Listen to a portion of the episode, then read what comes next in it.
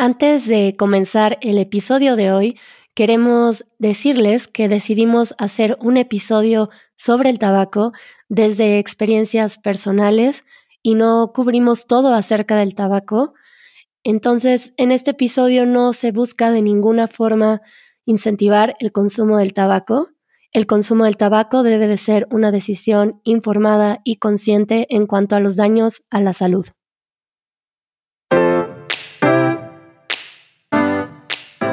Hola José. Hello Pau, ¿cómo estás? Bien, aquí en una mañana, bueno, ya no tan mañana, ya son las 12 del día.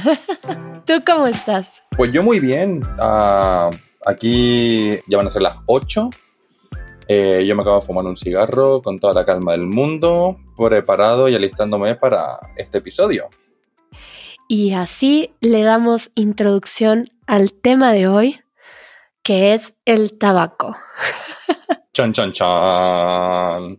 El tabaco, que esta idea de hablar de esto eh, también se me ocurrió porque hace poco le dije a alguien que a mí el tabaco me hacía muy bien y se rió, ¿no? Como le pareció como algo absurdo, ¿no? Que, que dijera que el tabaco me cae bien y pues me pareció que era un tema eh, interesante que hablar también contigo porque según entiendo tú fumas eh, cotidianamente. Sí. Y bueno, pues podríamos hablar un poco acerca de estas opiniones personales. Absolutamente.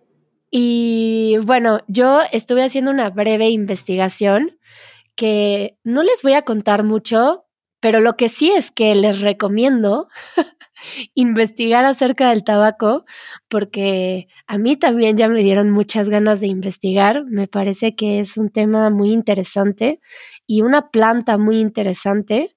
Entonces, nada más les voy a dar una breve introducción de esta planta. Y bueno, la planta viene de América, de la época precolombina, y era utilizada por los indígenas. Y cuando vino a Europa, bueno, leí una parte en donde explicaba cómo se empezó a fumar de esta forma cotidiana, como una especie de moda en París, porque hubo un personaje llamado Jean Nicot, que recibió unas semillas de tabaco en un viaje a Lisboa. Vale. Estas semillas provenían de Florida, de América. Pues empezó a compartir sus usos medicinales, pero también hubo otra persona en la corte que empezó a fumarla simplemente por gusto. Y así empezó la introducción a Europa y ya luego les damos algunos datos curiosos acerca de esto. Eh, pero bueno, también a mí me interesa saber un poquito acerca de los datos de pues cuánta gente fuma en España, en México. Entonces, compárteme los datos de España. ¿Qué tanto fumador hay en España? Y entramos en la parte informativa del episodio. Esto tomará un tono de cierto noticiero. no, es broma. pues mira, yo también estuve mirando un poquito y es curioso. Eh, aquí pone la encuesta europea de salud en España del año 2020.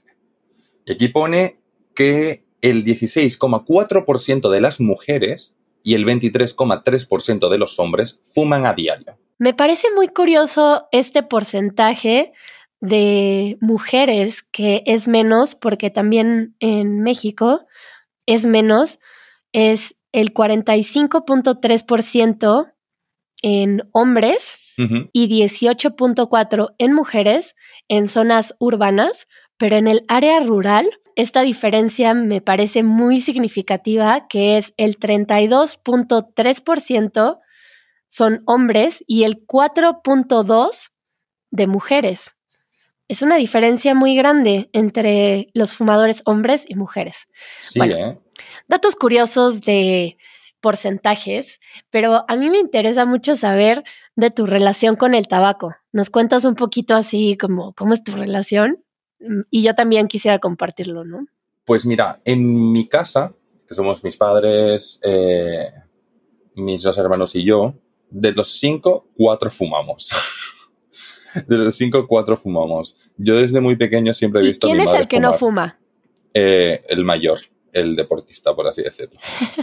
¿Y, ¿Y le causa algún conflicto que en su casa haya tanta cultura de fumar? Cuando viene siempre tenemos como que él siempre se pone al lado de la ventana y nosotros nos ponemos como muy cerca de la cocina para poder fumar tranquilos. Sí, sí. Pero yo desde muy pequeño siempre había visto a mi madre y a mis tías fumar. Yo era como muy en contra del tabaco. Pero como buen adolescente rebelde, eh, a los 16 comencé a consumir tabaco. Y a día de hoy, a mí me gusta fumar eh, de manera social. Cuando estoy con amigos en un bar tomándome algo, es cuando más me apetece un, tabaco, eh, un cigarro. ¿A vos cuándo te apetece un cigarro, Pau, normalmente? No sé si tengo algo tan específico, pero te puedo compartir de, de qué manera siento que me hace bien el tabaco, que es una sensación. Bueno, creo que soy una persona muy emocional, muy dispersa y a veces eh, pues necesito ciertas prácticas o ciertos recursos para volver al presente. Y claro que tengo recursos de otros tipos, ¿no? De, de sentarme o meditar o respirar, pero el cigarro Sí. es una planta que yo considero que me hace regresar al presente si fumo con conciencia. Vale. No creo que todo mundo sienta esto, sobre todo porque creo que hay mucha cultura de fumar inconscientemente que simplemente se hace mientras estás platicando o haciendo otra cosa. Pero si yo me siento a fumar un tabaco y tengo la conciencia de que lo estoy fumando, me ayuda mucho a sentir mi cuerpo y a regresar al presente. Y esto es una sensación mía, pero también tengo un, un acercamiento a la planta como, como una tradición nativoamericana y, y yo voy a ceremonias en donde la planta del tabaco se utiliza eh, ceremonialmente. Ya ves. Y mm, ¿Cómo es dicha ceremonia? bueno, hay un par que conozco, un par de tradiciones, y hay una ceremonia a la que le llaman de cuatro tabacos, porque durante la ceremonia se fuma cuatro veces tabaco y en cada tabaco se reza algo. Vale. Eh, por ejemplo, el agua, eh, no sé, los alimentos, etc. Y la creencia es que a través del tabaco se eleva el rezo con el humo. Entonces se utiliza mucho para la palabra. Entonces en otra ceremonia el tabaco se utiliza para darle la palabra a alguien. Y mientras tiene la persona el tabaco, que es un rezo también, digamos, pero puede compartir cómo se siente, eh, lo que está en su corazón y, y hay como esta conexión entre la palabra y el tabaco, como si se escuchara lo que dices con el tabaco de forma más directa. Bueno, me encantaría hablar mucho acerca de esto, pero yo apenas estoy aprendiendo, pero tengo este acercamiento con el tabaco y, y yo también comparto la creencia, por mi experiencia, de que el tabaco, dándole una intención, tiene diferentes medicinas. Si yo le pongo la intención al tabaco de regresar a mi cuerpo, eh, lo puedo fumar y me va a ayudar a estar presente. Y hay quienes dicen que tienes que tener cuidado con lo que piensas cuando fumas tabaco, porque es como, como una intención de que se cumpla. wow. Qué curioso, ¿no? Entonces se utiliza como un rezo, que si tú estás fumando y estás nervioso y estás estresado, estás provocando estrés. Hostia puta. Eh, nunca lo había visto de esa manera y es una forma muy, muy interesante de verlo. Entonces, en muchas tradiciones es una planta muy poderosa yo también tengo esta creencia y cada vez lo siento más eh, a través de la relación con ella en las ceremonias y, eh, bueno, de yo fumarla, que me doy cuenta que sí tiene un poder particular el tabaco. Em, pero bueno, esas son mis creencias y el poco aprendizaje que he tenido de culturas indígenas. Entonces, esa es mi relación con el tabaco. es una relación, la verdad, súper bonita y la verdad es que muy interesante. Y claro que a veces también se me antoja fumarlo cotidianamente o cuando estoy con amigos, em, pero ya teniendo esta historia de aprendizaje, te puedo decir que sí le pongo una intención distinta. Por ejemplo, cuando quiero hablar con alguien de algo que me parece importante, me parece lindo compartir un tabaco. Sí. Pero compartir el mismo tabaco entre esas dos personas, por ejemplo. Hmm, vale, o sea, compartir el cigarro. Ajá. Por así decirlo. Vale, vale, vale. Quiero hacer una pausa para platicarles un poco del patrocinador de este episodio que es iTalki. Y pensé en Italki porque Italki es una plataforma en la que puedes tener conversaciones uno a uno con otra persona que sea un hablante nativo del idioma que estás aprendiendo.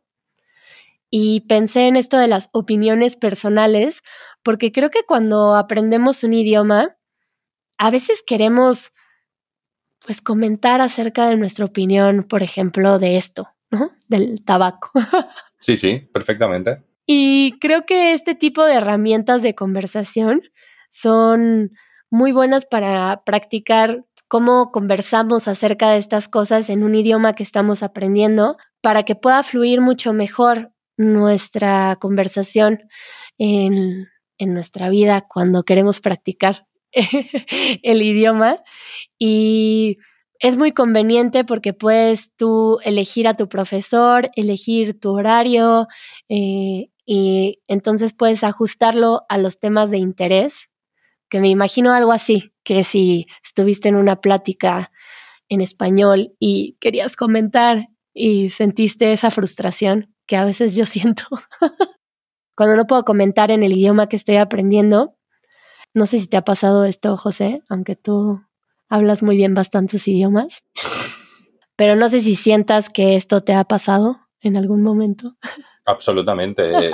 Cuando uno aprende un idioma es que una cosa es, por ejemplo, decir, ayer fui a comprar el pan y otra cosa muy diferente es dar tu opinión sobre un tema, ¿sabes? Sobre, estamos hablando sobre la deforestación. Pues mm, te puedo decir que ayer compré el pan. Y entonces Italki resulta ser una gran herramienta para mejorar estas habilidades de conversación. Y si lo quieres probar, registrándote a través de nuestro link que es go.italki.com diagonal easy Spanish puedes obtener 10 dólares de crédito después de tu primera clase. Y bueno, ahora continuemos. Odio los cigarros que ya están hechos. Tú fumas de esos también, ¿verdad? Sí, sí, sí. Aquí en España eh, los llamamos tabaco industrial. Ay, vale. Me chocan. Los odio. Así. es muy curioso. Y la verdad es que son un desperdicio absoluto de dinero, porque normalmente lo que a vos te apetece con el, con el cigarro es que dure. Estar charlando y disfrutar del cigarro, estar contando tu vida, eh, eh, charlar un rato, compartir un momento con tu amigo. Y esos, eh, los cigarros industriales, en mi opinión, son un desperdicio porque es que no te duran nada en tres caladas ya está casi fuera. Pues yo hace mucho que no fumo uno de esos, pero la sensación me parece muy distinta. Lo es, en mi opinión lo es. Se nota la diferencia mucho de sabor. Yo también fumo tabaco de liar, lo que aquí se llama tabaco de liar, que en Bolivia lo llaman tabaco de armar, armar un cigarro. Aquí en España le decimos liar un cigarro. Eh, sí, el sabor es diferente. Y es mucho más común en Europa, según observo yo, que la gente fume tabaco de liar, ¿cierto? Sí, sí, sí, sí, sí. Es muy común. Tenés los dos tipos de personas. Tenés la persona que fuma el tabaco industrial, que deja encima de la mesa su paquete de tabaco y su encendedor, y después está la otra persona que saca su tabaco de liar, sus papeles, los filtros. Y ya se vuelve todo un ritual, ¿no? Eh, exacto, exacto. Es que yo creo que es un ritual y hay gente que lo disfruta. Porque aquí en México es mucho más común ver a la gente fumar estos cigarros industriales y cada vez más eh, hay otro tipo de tabacos que se venden, pero no es tan común como en Europa que los encuentras en las tiendas cercanas.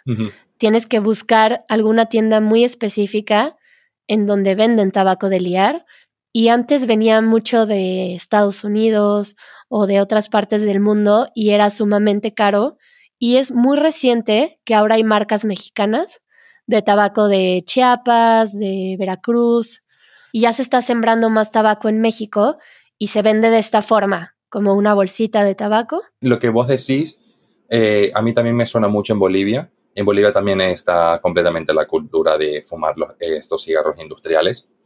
Eh, y hay gente, últimamente hay gente que fuma tabaco de liar, pero lo que pasa es que tiene un cierto estigma. O sea, en Bolivia se cree que la persona que fuma este tabaco de liar, pues también fuma marihuana. A mí me pasa cuando voy a comprar sábanas. Sí, sábanas. Porque no es muy común encontrar sábanas y en México estas papelitos los llaman sábanas también, ¿cierto? Ah, vale, vale. ¿Cómo las llamas tú? Papel de liar. Nosotros los llamamos sábanas también. Entonces, yo voy y pregunto en una tienda, eh, tienen sábanas para fumar tabaco y les parece algo muy extraño. O sea, yo llego a una tienda normal a preguntar eso y se te quedan viendo con cara de, este es un marihuano. sí, sí, sí. Y, y las sábanas, hasta hace poco, solo las encontrabas en estos puestos en México que se venden inciensos y pipas y como puestos hippies. en donde creo que estaba eh, enfocado a la gente que fumaba marihuana y era muy difícil encontrarlas en una tienda, eh, bueno, hay unas tiendas en México que se llaman Oxo. Vale. Que son tiendas que se abren 24 horas o hasta muy tarde y ahora ya las venden ahí, pero es muy nuevo. Vale. Antes tenías que ir al puestito. y ahora poco a poco ya se está moviendo a las tiendas más, más comunes. Como un tabaco de liar, pero, pero no se puede todavía ir a un lugar en donde sea muy accesible comprar tu tabaco de liar y tus sábanas, papel de liar, filtros y todo el kit del ritual en la esquina. Tienes que saber a dónde ir. Y bueno, el cigarro industrial se vende en todos lados. Sí, sí, sí, eso donde sea. Y de todas las variantes, que sin, que si mentolado, que si no, que sin filtro, que con filtros no sé qué, con filtros no sé cuánto. ¿Sabes lo que se ha puesto muy de moda aquí? El cigarrillo este electrónico. ¿Ah, sí? Aquí se ha vuelto muy, aquí se ha puesto muy de moda este, este cigarrillo electrónico. Bueno, no estoy segura. Voy a tener que prestar más atención. Pero no veo que sea un gran éxito. Porque he observado que, por ejemplo, ponen una, una máquina como tipo vending machine. ¿Cuál sería la palabra? Ah, mira. Nunca en la vida digo esa palabra en español. Eh, y hay estas máquinas en un café, por ejemplo, y duran un par de meses y las quitan. Que no tienen éxito, supongo. Y yo no observo a mi alrededor muchas personas que fumen cigarrillo electrónico. Em, pero lo que sí he notado es que eh, recientemente, eh, de unos años para acá, cuando empezaron a haber más limitaciones de, de que en los restaurantes no se podía fumar adentro, que solo afuera, áreas designadas para fumadores, ha disminuido mucho la cantidad de fumadores. No sé si tú lo has notado también. Sí, sí, sí. Sí, de hecho, estuve leyendo eh, cuando estábamos haciendo esta, la investigación para, para el episodio, estuve leyendo que eh, a nivel mundial se ha reducido, en, los, en las últimas dos décadas, se ha reducido la, el porcentaje de fumadores un 20% a nivel del mundo. Cada vez más la gente está dejando de fumar. Y se nota, por ejemplo, antes yo recuerdo que era muy común salir y ver a varias personas fumando y era más fácil pedir un encendedor si tú querías encender tu cigarro. Y ahora, eh, bueno, yo no fumo diario, entonces no tengo esta experiencia a menudo, pero me ha pasado que quiero prender un cigarro y no traigo encendedor y me toma un buen rato encontrar a alguien que me preste un encendedor, porque mucha gente me contesta, no, no fumo. Y se nota de alguna forma como ya no hay tanto fumador y 20% hmm. es considerable. Sí, sí, sí. Ah, y no te suena en México, porque aquí también está agarrando bastante, está agarrando aquí bastante fuerza, los vapers estos, que tienen como un porcentaje muy bajo de nicotina y que vienen en distintos sabores. Sí, como para jóvenes, siento.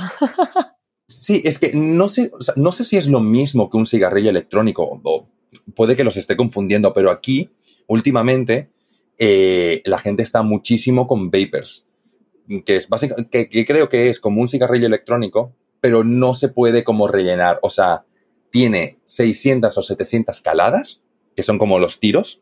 Ahora que dijiste tiro, pensé en las formas en las que se dice esto, que nosotros utilizamos la palabra toque, por ejemplo. ¿Me das un toque? O una fumada. nosotros aquí decimos un tiro o una calada. Hmm. Y fumada nunca, porque fumada fumada significa que has fumado demasiada marihuana. Ah. Y que, y que estás con una fumada. Sí, sí, sí. Pero si tú le dices a alguien, ¿me das una fumada? No me entenderían. Creo que no, creo que... Les parecería extraño. Sí, exactamente. Yo creo que la gente te quedaría, se, se te quedaría mirando del palo. ¿Cómo, perdón? Bueno, entonces no diré fumada. En... Mejor. Entonces diría, ¿me das un tiro? ¿Ese sería? Exactamente. Sí, sí, sí, muchísimo mejor. Pero Pau, Entendido. Pero Pau, eh, si no mal recuerdo, creo que eh, en nuestra investigación encontraste una historia un poco divertida sobre el tabaco. ¿Podrías, por favor, compartirla? sí, que estaba viendo la historia de cómo llegó el tabaco a Europa y decían que hubo personas de la tripulación de Cristóbal Colón que adoptaron esta costumbre de fumar hojas secas de tabaco y cuando regresó a España Rodrigo de Jerez, él hizo una demostración pública de fumar y fue encarcelado porque solo el diablo podía dar a un hombre la capacidad de echar humo por la boca. Madre mía. Y después de estar en la cárcel, salió de la cárcel y ya se había extendido esta costumbre del consumo de, de tabaco. y tú encontraste algo acerca de Bolivia, ¿cierto? Hay dos tipos de tabaco que se han fumado en, en Bolivia. El primero sería lo que nosotros conocemos como charuco. El charuco eh, no deja de ser básicamente la forma o la versión brasileña de un puro. Eh, esto proviene de Brasil, eh, que en portugués se le llama charuco, y básicamente podremos es lo que he dicho, es un, es un puro, pero de origen brasileño, y por proximidad con, Bolivia, en Bolivia también llegó a fumarse eh, este charuco. Y de una manera más propia, si, si, nos preguntamos si hay algún tipo de tabaco boliviano, pues podemos pensar en el tabaco negro. Se, agarraban las hojas, se tomaban las hojas de tabaco, se secaban, se cortaban y luego, claro, se enrollan y se forman como una especie pues de pequeños puritos o pequeños cigarros muy pequeñitos y se vendían y se vendían en paquetes de 10. A ese tabaco, a esos cigarros, eh, se los conoce como emponchados, emponchados. Y eso también se fumaba. Era bastante común. Ah, pues el proceso eh, era bastante común también. Todo el proceso pues se hacía en casa Y más de una vez también eh, los nietos o ayudaban a los padres o a los abuelos a secar, a cortar las hojas y luego preparar este los cigarros, que como ya dije, se llaman emponchados. a ver, esta palabra como emponchado. Emponchado. Eh, jamás la había escuchado, pero en México a veces se utiliza ponchar. ¿Para qué? Para liar. ¿Ah, sí? Sí. Supongo que algo tiene de relación, porque hay gente que dice, me voy a ponchar. Esta es la magia de las lenguas. Cuando encontrás es que conexiones en puntos tan remotos como Bolivia, México. Ah, Dios mío, es que de verdad las lenguas son lo mejor. bueno, con esa frase cerramos el podcast de hoy porque me parece una buena frase. y pues nos escuchamos pronto, José. Nos escuchamos muy pronto, Pau. Adiós. Hasta luego, chao, chao.